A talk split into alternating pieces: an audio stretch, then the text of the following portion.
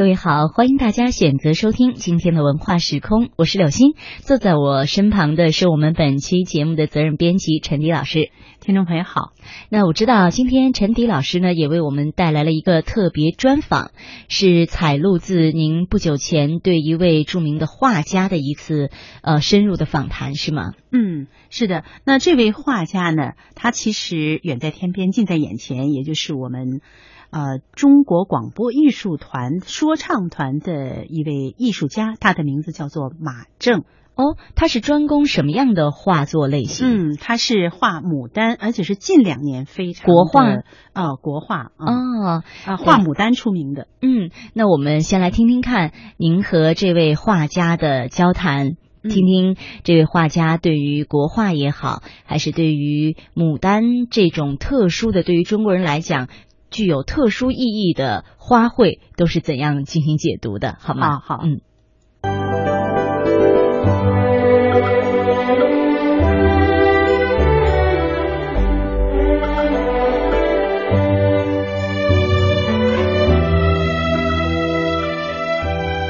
早春季节，北方草木尚未褪去枯色，淡淡鹅黄的迎春，粉红色的桃花。白色的梨花以及各色花卉的烂漫容颜，都藏在花蕾之中。而就在人们焦渴的寻花之时，我却见到了色泽艳丽、雍容华贵、素有“花中之王”美誉的牡丹花。它不是盛开在花园里，而是来自一幅画中。在这枯黄的季节，能够欣赏到艳丽夺目的牡丹花，自然十分惊喜。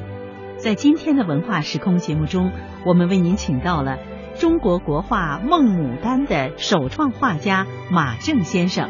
他可以成为是近两年画牡丹的高人，或者说是一位牛人、奇人。他画牡丹的经历可以说颇富传奇色彩，是出于偶然，也是必然。好，接下来我们就来听听我对马正先生的采访。那牡丹花呢？我们中国人啊都视为国花，因为它象征着这种荣华富贵啊、幸福吉祥。那如果在我们的家里呢，如果挂上几幅这个牡丹花的画啊，就感觉到家里面是蓬荜生辉。那呃，请问马正先生，那您最初拿笔来画这个牡丹花的时候，是不是出于对牡丹花的喜爱，才触动了您的灵感，才接下来有这种画牡丹的这种愿望呢？这个牡丹花啊，在我的心目中，我对它的评价是：首先大气。牡丹呢，嗯，这个品种在中国从古代到现在。都被奉为是上品，在皇宫里啊，据记载，只有皇后的院里可以种栽牡丹。古代流传下来，就是家里头挂牡丹啊，第一显示自己的家里面华贵；再有牡丹，在以前讲还有招财、转运、祥和，很多吉祥话都在牡丹上体现出来了。这种花朵的特点呢，就是它大。古代讲大的时候，可能有盘那么大。嗯，就我们吃饭的这个盘盘子那么大。这是在花卉这个科目当中啊，这比较大的了，而且鲜艳夺目，就是看起来就不像那小花、小野花那个，好像就是那种。拿不出手就那种，这种这种花一开起来以后，你站在里边就觉得把你自己都抬高了。嗯，就是非常大气，大气啊，而且是那种有那种就是繁花盛开的这样的一种寓意。啊，没错，这种花呢，在古代的时候可能品种稍少一点，随着呃这个时时代的发展，这个科技的发展。现在据我了解，牡丹花的品种已经达到将近二百种。嗯，您是说，呃，牡丹，呃，在这个河南洛阳的这个牡丹园里有二百多个牡丹花的品种，是不是？呃，是。现在不仅在洛阳、菏泽，山东的菏泽，菏泽啊，菏泽，还有咱们北京也有牡丹园。现在这种牡丹呢，这科技水平发展了以后，冬天还可以开。想叫它什么时候开，什么时候开，品种非常之多。样式也有所改变。所以说，我对牡丹的喜爱呢，就是感觉它真的在我心里，好像就是什么花都比不了它。嗯非常喜欢的。嗯特别是呃，以前我没有画牡丹的时候，我买了绢花，现在绢花做的也非常逼真呐、嗯嗯呃我有的时候买的时候，就把家里头所有花盆，不管是什么花盆，我都插上这个各种颜色的牡丹。嗯哎呀，屋里面那真是蓬荜生辉，心里特别舒服。所以后来我呢觉得，哎呀，要是把夏天这种牡丹花，要是给它画在纸上，把它冬天挂在那儿，叫看起来跟夏天是一样的，更自然，屋里头就回归自然的感觉，这该多好！再一个，画可以流传呐、嗯。那到目前为止啊，也想让听众朋友来听一听，就是画家马正他画画的这种传奇经历。因为在我们心目中呢，这个牡丹花啊，就是从古至今呢，有很多大画家都在以牡丹花为题材在画，包括齐白石啊，包括吴昌硕等等。我了解，就是您画这个牡丹画一鸣惊人，而且呢，只有两年多的经历，这是真实的吗？确实是真实的。我今年六十一岁，去年六十岁退休了。在五十七岁的时候，我突然有个想法，就想把家里那些绢花啊，想办法给它画到纸上。但是我没有学过，从小没有学过美术这这一门技术，以前也没有关注过。这想退休以后怎么办呢？所以说我就想。哎呀，自己试着画画吧，画好画坏就自当消遣了，所以我就自己买了纸，买了笔，就开始画。第一笔画是二零一二年的十二月二十六日，嗯，那到现在也就只有三年多的时间，三年零两个月，正好。嗯那三年零两个月的这个这么短的时间啊，令人难以置信。呃，然后据我所了解，就是您的画目前已经是呃到海外去做展览，比如说到美国去做了个人展览，还到这个加拿大等地啊，而且在海海外呢也呃赢得了很多很多的赞誉。这两年多的时间，那您画了一共画了多少幅这个牡丹画呢？在去美国开画展之前，去美国画展是二零一五年的四月十六号。去之前我已经画了五百六十多张。呃，您虽然您的这个从事绘画就是画牡丹这个时间很短，嗯、但是这个呃有惊人的这种啊这种量啊，这种画了这么多。其实我对我自己没有什么自信，其实我就是画着玩嘛，画着画着。但有一次呢，嗯，美国的一位先生，呃，通过别人介绍认识我来中国，看到了我的画。就说了一句，说是马先生，你的画可以拿到美国，让美国人民看一看。我当时我说不可能，我刚画两年多，我的画怎么能够怎么拿出手？哎，我说不行不行，真的不行。但是呢，他鼓励我，他说的，哎呀，马先生，你这画我看到有跟别人不一样，真的不一样。我说你别捧我，真的别捧我。美籍华人，他是美国盛唐文化传媒有限公司总裁。所以他就搞这个传媒的，他经常也办一些画展。他一鼓励我呢，就说没关系，呃，你这他据我了解，他说你这种画法的牡丹他没有见过。嗯，后来他也查了一下有关资料，嗯，近代或者稍往往上一点，古代自自打有画牡丹人的，他查了一下，说到最后看，他说没有你这么画的，他说你是一种创新。后来翻过来，我也在想，我也在考虑，我说我怎么创新了呢？后来我想了想，第一，我可能走了一个中间的路线。什么叫中间路线呢？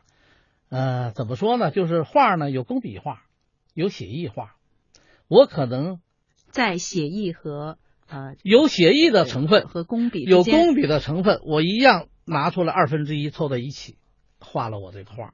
这就是既不是写意，也不是工笔，既是工笔又是写意，结合了，嗯、这个特点就出来了。嗯、呃，更通俗一点呢，就是相声曲艺的相声嗯和话剧相结合，现在演的是小品，老百姓非常喜欢。所以可能我走的就是这个路线。小品的路线，这个走这个路线往往就出特点。嗯嗯，我也无意当中呢，很荣幸被被这个业内人士和海外的同胞们，呃，定位中国国画孟牡丹的首创画家。嗯嗯，这个我做梦我也没想到，无形中我为了中华民族做了一点点这个事情。我也看了，因为呃，在采访您之前呢，我也在网上呃找了一些您的资料，然后也看到了您的画作，呃，确实给我的第一眼印象呢，确实跟我以前看到的这个牡丹画是不太一样的。您那个画儿好像那个花心儿都不一样，嗯，那个呃花瓣儿啊什么好像都跟以前我见过的不一样，嗯，我也是边画边总结。我这个人也也许是年龄的问题，看问题越来越细。每画一张画以后，我要看，反复看，反复在想。呃，以前的牡丹我见过别人的，也看了一下他们的画，他们有的教材上，特别是现在，可以说中国目前画牡丹的专业人士和业余人士加起来将近一百万，一百万人在画牡丹。因为我知道，就是比如说，呃，像我们机关里面，就是人啊，工作人员退休以后啊，也在组织这个绘画的这个班子，然后那些老同志也在画，有的也画的不错的，但是他们还是不能跟您这个比啊。您的用色，我觉得非常的饱满，非常的鲜艳，而且用色是很独特的。嗯，这个古代到现在的画牡丹画法呢，我们后人呢一代一代的传到现在。特别是现在有的牡丹画法的教程，它就明文规定了，这个花就画三层的花瓣就收笔，所以现在全国画牡丹都这么画。后来我有的时候就看了这画，我就说这这个牡丹开的怎么这么稀很稀呀？这几瓣一闪，那对对对，就感觉给人感觉很薄，很很轻薄，对，薄不饱满，不饱满。所以我就想，我说为什么把花要画成这样呢？后来我又实地又到了牡丹园，北京的牡丹园去看了一下。我说这个牡丹开的那么饱满，那么为什么这种画就要画的那么叫人感觉没精神？没精神，嗯，说没精神。后来我就想。我说我要画的话，我绝不走那个路线，我一定要贴近大自然，把大自然搬进屋里。但是我也不可能说的画的跟真的一样。如果画真的一样，那就拍照了，那就摄影作品了。它一定是有画的意思。所以我就开始画的意思就是加上个人主观的一些美好的寓意在里面。对了，一定要我就说我们画任何东西，首先要有主题。画花，你要画出花魂。嗯，花骨，嗯，就是一定叫叫叫叫人家一看你这个花画出来，哦，这花是跟别人不一样。你看到我的牡丹，我有的不加花蕊，中间那个花蕊我不加它，为什么？因为花一旦出了花蕊，用不多久就会谢了，就谢了，到头了。我的花没有花蕊，就证明它一层一层还在开。它永远开不败，常开不败，常开不败，特别饱满。所以我就想，我把它这种东西运用到画里边。然后呢，我又想了一个问题：中国的国画历来讲究讲究这个颜色来讲究叫朦胧。您是说现代艺术？现代艺术？现代和古代都一样，都一样。就是说，对国画一定要朦胧淡雅。我的想法就相反，我就想一定要。跟自然相结合，颜色要比大自然的还要鲜艳，这样你才能够给人一个反差。呃，这一点可能就符合了西方人的欣赏观点。为什么他们喜欢反差大的？你看国外那些油画，嗯，那的反差的非常之大，什么画的反差非常大。我觉得这样更明快。所以说呢，为什么我的牡丹到目前能产生一种视觉冲击力？可能原因就在这儿。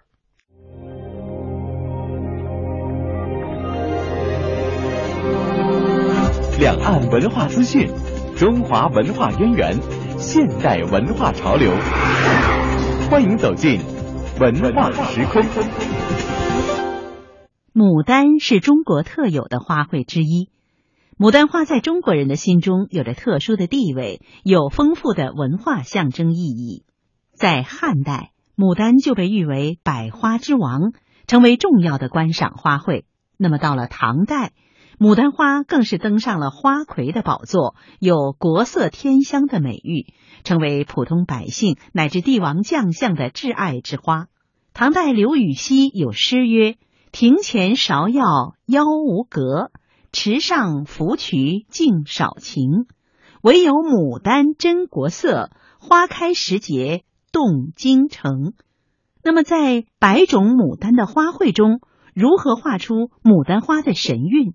又如何在众多画牡丹的画家中？我想起，在我当初画画第一笔，二零一二年十二月二十六日这一天，我画了一张很小的，我不会什么蘸笔用笔，我就拿一般的写毛笔字的笔，蘸点色儿，蘸点紫色儿，蘸点水。那时候不懂得蘸白颜色，蘸紫色的，我就夸夸夸夸，就手都直哆嗦，不知道怎么画。就是咔咔咔弄完了，弄完了就画了一个东西，画出来是一个东西，不敢说是花，因为他湿的时候吧，也看不出来啥玩意儿。哎呀，当时我就觉得画画太难了，我就把那个纸就扔一边了，扔一边了。哎呀，就觉得没啥意思，就就就觉得哎太难，不想画了。就第一次第一次动笔就不想画了。但过一会儿呢，那张纸干了，我离远就突然看了一下。离远看，你不是花吗？我说这也有点像花啊。嘿，我说干了以后，感觉有点像，所以我就，我这给谁看去？怕丢人呐？怎么办呢？我有一个最好的老大哥，现在是澳籍中外著名国画大师姚迪雄先生，他这时候在澳大利亚呢。我有他的电脑联系方式，所以呢，我说给他看看。反正他人家是他是中国马神，专门画马，专门画马的。那马画的是相当好。结果呢，我说问问他吧，找到一个时间，就当天找到一个时间，因为咱们有有时差嘛。找到时间，我就说了，通过这个叫咱们这个叫什么摄像啊，咱们的视频嘛，嗯，通过电脑视频，我就说，我说姚大哥，你看看这张画画的怎么样？结果他在那看看了看，他说：“如果从电脑里头看呢，我觉得画画的这个人吧，感觉有点基础。”我当你没跟他说是你画的，没没敢说。他说：“我感觉还是有点基础，呃，有的地方感觉还是对的，能看出是国画的一点意思。”我当时听他这一说呀，快跳起来了！哎呀，我心花怒放啊！后来我是实在憋不住了，我姚大哥。这是我刚才画的，您给点评点评。说了，他说不可能，你我跟你认识八年了，没听说过没听你画画啊？对呀，他说没听过，我画画你连看都不看。其实他画画我连看都没看，我就不大注意这些东西。首先不走心，不走心，对绘画基本上没兴趣，没兴趣。对，结果他看了以后，他说了，真是你画的？如果真要是你画的，老弟呀。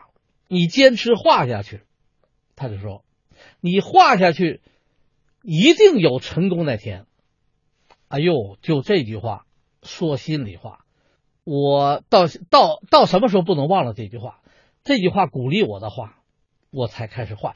我我是怎么想？我说，你看，大画家、大师级的画家都说我是这块料了，我还有什么理由就不画呀？画吧。一发不可收拾，就从那天开始，我十五天画了三十多幅，十五天啊，画了三十多幅啊。然后我当时因为高兴嘛，虽然这个当时看的还可以，自己看的可以，别人看不一定，我就裱去了，完了送人了，哇，就开始表成轴送人了。那虽然自己感觉自己还没名儿，但是人家还是喜欢的，喜欢啊，就大家挺喜欢的。但是现在再一看，嗯。我有个地缝都想钻进去。哦，那现在那就说明 您的技巧比呃原始的时候，比最初的时候要提高的太多了。哎呀，这个是这样，呃，画了三个月的时候，我的三幅画被人买走了，一千块钱一幅，三尺斗方。那买走的这个买者是谁呢？买者是听佛教界的一位朋友说的，呃，说是他这个花里头有灵动，他说的你这花里头有灵动。我说什么叫灵动、啊？什么叫灵？在画里头怎么叫灵的？他说我告诉你，灵动就是生命的存在。一个物体或者一幅画，这只要它没有灵动的话，没有灵动是啊，这它就是个画，没有生命力，没有生命力。嗯这里头就说你的画叫人家第一眼看起来它有生命力，它是个活的，就说好像你似乎感觉到这有魂在这个地方。他说你画的叶还有风，有动感。他说就好像这个风还在刮，你的花很饱满在这儿，就是它还在开，它又不知道开多长时间。哎呦，他这一说，我仔细一看，因为有时候当事者迷呀、画出的东西，他有时候只是看着花好不好看，他没有看到，没搞考虑到别的，别的就是，反正就是天几笔就那样。但是这样哦，花一定得有魂，花一定有生命力。他说这就好。就比如说你在屋里要真的挂这个画，那就有生命力存在的东西，你整个屋子里都活了。所以说，呃，他的鼓励，这个我进步的就非常之快。我早晨啊六点钟起来画，画到晚上十点半，我就你就说一个人站到那儿，站了十几个小时啊，中午饭都不吃了。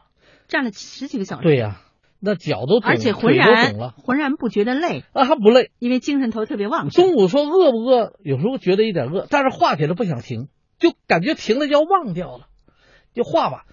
哎呦，那个那个，你想两年零三个月画了五百六十张，你算我每天都干什么？我除了吃饭睡觉，其他时间拿起笔就画，就这个。如果五百六十张画完了，那个宣纸要卷卷卷成一卷，得多大一卷？嗯，还有一点就是什么呢？嗯，我就想，如果这么大一卷的东西放在那儿，没人要，我可能早就不画了。我可以高兴的告诉大家，我在五百六十张到现在，我一张没存下，哦，都在。其实您应该用这个手机啊，先把它拍照一下。一开始拍，哦，一开始拍后来太多了，太多。了啊！我爱人已太太已经问我说：“你能不能做一个记录啊？你画了多少张？”我说没有时间记，记不住了。今天这个来了拿走了，明天那个请走了，后天拿国外寄吉福，又这个代表团当礼品拿走了，银行呃作为年终礼品拿走了，这我记不住了，五百多张。这是两年零三个月的时候，现在是三年零两个月，我估计现在可能得有七六七百张七百张。七百张但是我现在自己存不住，我只要画出来就被朋友请走，结婚的需要，对吧？搬新家的需要，屋里头呃有些佛教人士需要啊，他说这个给屋里增加点这个喜庆的气氛，对，所以说还有收藏的，现在呃收藏界说的我这画说是有收藏价值，因为是我创立的，这种画法是我创立的。他说：“您已六十六十多了，呃，收藏你的画是最是时候，最佳时候。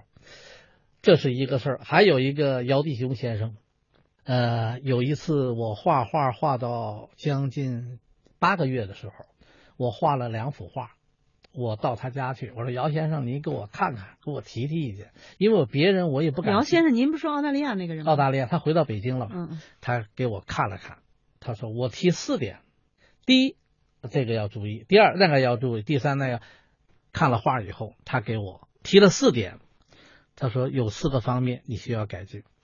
他说的很粗略，不是很详细，但是作为我这个年纪的人呐，可能考虑问题是很细的，因为有哦用心了嗯用心了。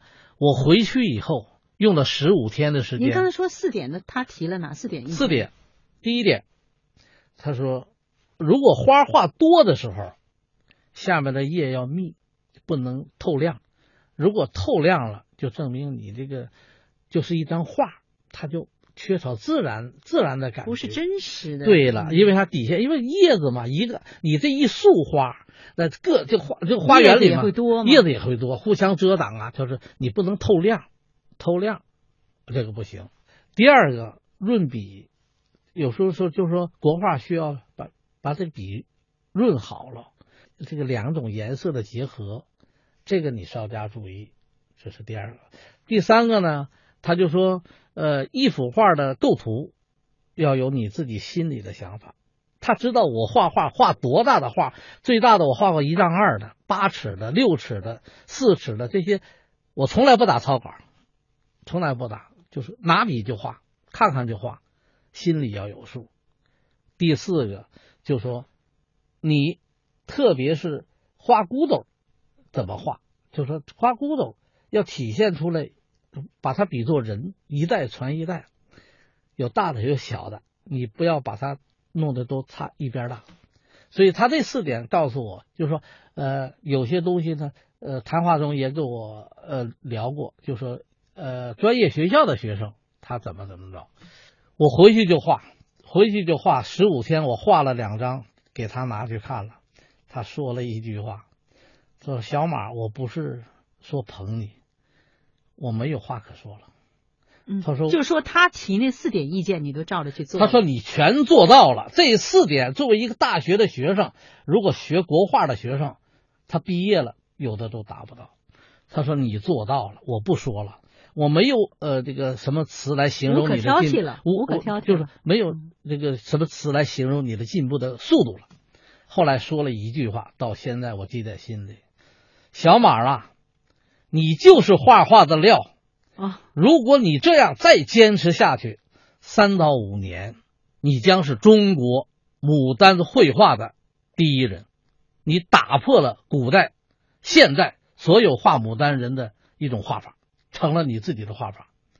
后来说梦牡丹，怎么叫梦牡丹？我就想给我这个牡丹起个名，因为既然呃大师们这么样鼓励我，我就起了个名叫孟牡丹。这怎么来的呢？这个孟牡丹的这个起这个名，就是也是有原因的。一个是呢，我的母亲啊，现在不在了，已经走了，去世了八年了，要活着已经九十多岁了。我的母亲一生呢喜欢花，这我很清楚。特别到晚年，只要见到美丽的花，她就要照相。我给她照了将近四五千张的照片，要只要有花就照。您是不是平时也是一个摄影爱好者？对我，我喜欢摄影，这点行，跟画画有关系啊。对，因为那个摄影的这个呃构图啊、比例啊、远近近近景、远景，可能还是跟您这个呃，因为画画它也是一种视觉艺术。这个我母亲要活到今年是九十多岁了，她非常喜欢花，这一生当中见到漂亮的花就要照相，我给她照了四千多张。呃，我一二年元旦的时候买了那么多的绢花牡丹，把屋里插满了。有一天晚上我做了个梦，我做了个梦，梦到我妈妈回来了，我妈妈回来了，呃，进屋说你一进屋了就说。哇，这是花的海洋啊！你在哪弄那么多牡丹花，这么漂亮啊？我一看，我的屋子里全是牡丹呐，棚上天这整个屋里头没别的地方，全是牡丹。哎呦，这个梦做的我可高兴。我说妈，你不是喜欢花吗？我给你种了满屋子的牡丹，就这么个梦。哎呀，在脑子里老是在想，我说我现在还画牡丹呢，可是做了牡丹，我妈妈又喜欢牡丹。哎呀，这要是真的多好！说不定您妈妈啊，在地下有知，可能非常的支持，非常鼓励您。哎呀，我就说 这要是真的，做梦成真。我说梦想就成真了。虽然我没种牡丹，但我把牡丹画出来了。我想就就像您说的似的，我妈妈真的是九泉之下，肯定非常高兴。所以说，后来我就想叫什么名呢？叫金牡丹、紫牡，这都不不是太确切，太俗气了，太俗气了。这样我一想，就叫孟牡丹吧。嗯，正好我广州有一个朋友，他当时也问了我说：“你应该给这个起个名字。”我说：“我想了想，这孟牡丹怎么样？”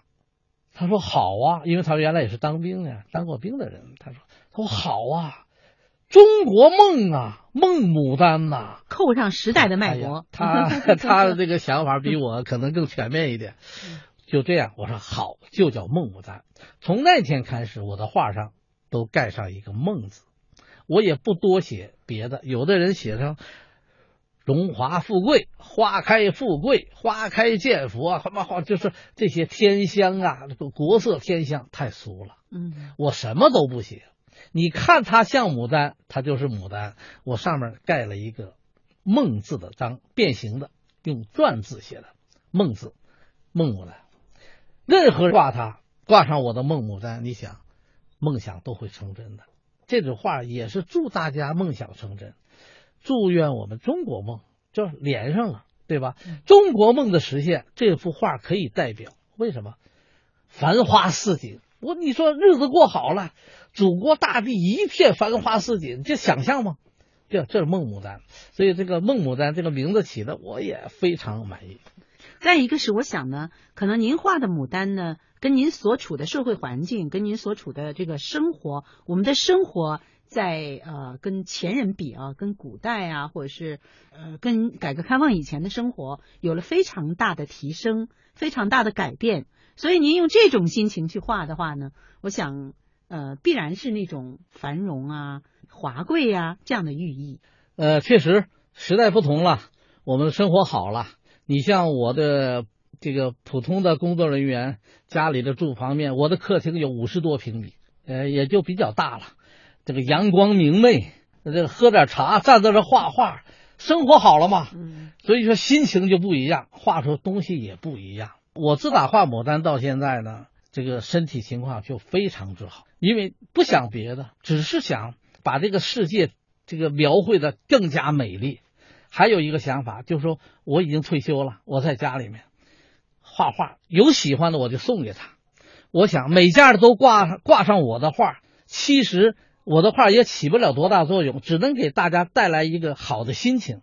大家都知道，好的心情有了，其他事情都迎刃而解了。心情好了，身体就好，接人待物，或者是呃朋友来了，那种感觉都不一样了，整个把家里的环境就变了。所以您用这种心情融汇在这个绘画当中，呃，必然画出来的东西是那种灿烂夺目的，而且是呃这个花型非常的饱满的。呃，你看我这个画画出来以后，在一年的时候，呃，被中央音乐学院的国学大师方成国老先生看到了。这位老先生可是那个满腹经纶呐，满腹经纶，哎，满腹经纶。所以说，他看了我的画以后啊，他在那儿想了很长时间，我没有注意到，因为别人注意到了。他回家以后呢，过了将近五六天。他通过人给我打了一个电话，就说什么呢？就说小马同志，嗯，他说自打看了你的牡丹，我这一辈子没有见过这种画牡丹的，而且叫我打动我心的牡丹。他说我这一辈子八十多了吧，他说我这一辈子见的名画多了，名人多了。他有时候写很多这种呃国学方面的文章。他说：“我没轻易不会赞扬一些他看不上的东西。虽然你画的时间很短，一年的时间的时候，他说我这几天都是没睡好觉。我给你写了四句话。他说的，呃，作为我这一个老同志对你这个小同志的鼓励啊，这四句话我可以说给大家听听啊。第一句就是‘落下花开日’。”人间第一春，独怜凋易落，笔墨留风神。您可以再继续给听众朋友来解释一下这四句话好的意思。落下花开日，洛阳，夏是北京以前的称呼，夏。落下花开日就是洛阳和北京的牡丹开花的时候差不多，季节差不多。再一个，牡丹这种花在佛教界也非常推崇，它是一种界花，按理说算第一花。为什么这么说呢？首先它好看，不用说了，就是它到时就开，到时就落，就是它非常准时，跟季节联系的非常紧实。就是这个落下花开日，人间第一春，这就不用说了。独怜凋易落，独单独的独，怜可怜的怜。雕雕刻的雕，呃，独怜雕易容易的易落就是落叶的落，它的意思就是再好的花，它也有落的时候，也有谢的时候。对对，它就谢了，这花谢了。花开花落是自然规律。对，独怜雕易落，最后一句是笔墨留风神。嗯，这是对您的鼓励，对我的鼓励。所以呢，他的诗给我写了以后呢，我把它表出来了，我想把它作为我一生的奋斗激励啊，这个目标啊，要要做做得更好。后来我就取了“丰神”两个字，最后丰收的丰，神精神的神，把这两个字作为我马正孟牡丹呃这个画家的笔名，叫封神。后来我问他，我说这个封神作为我的笔名。呃，这个老先生，您看怎么样？他说好，丰收的丰，如果简体字就是王字儿，上出头，下出头，对吧？丰收，王上顶天，下立地，中间就是个王字儿，你要做的最好。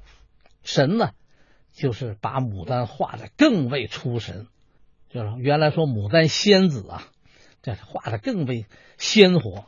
哎，所以说。呃，这四句话对我鼓励非常之大。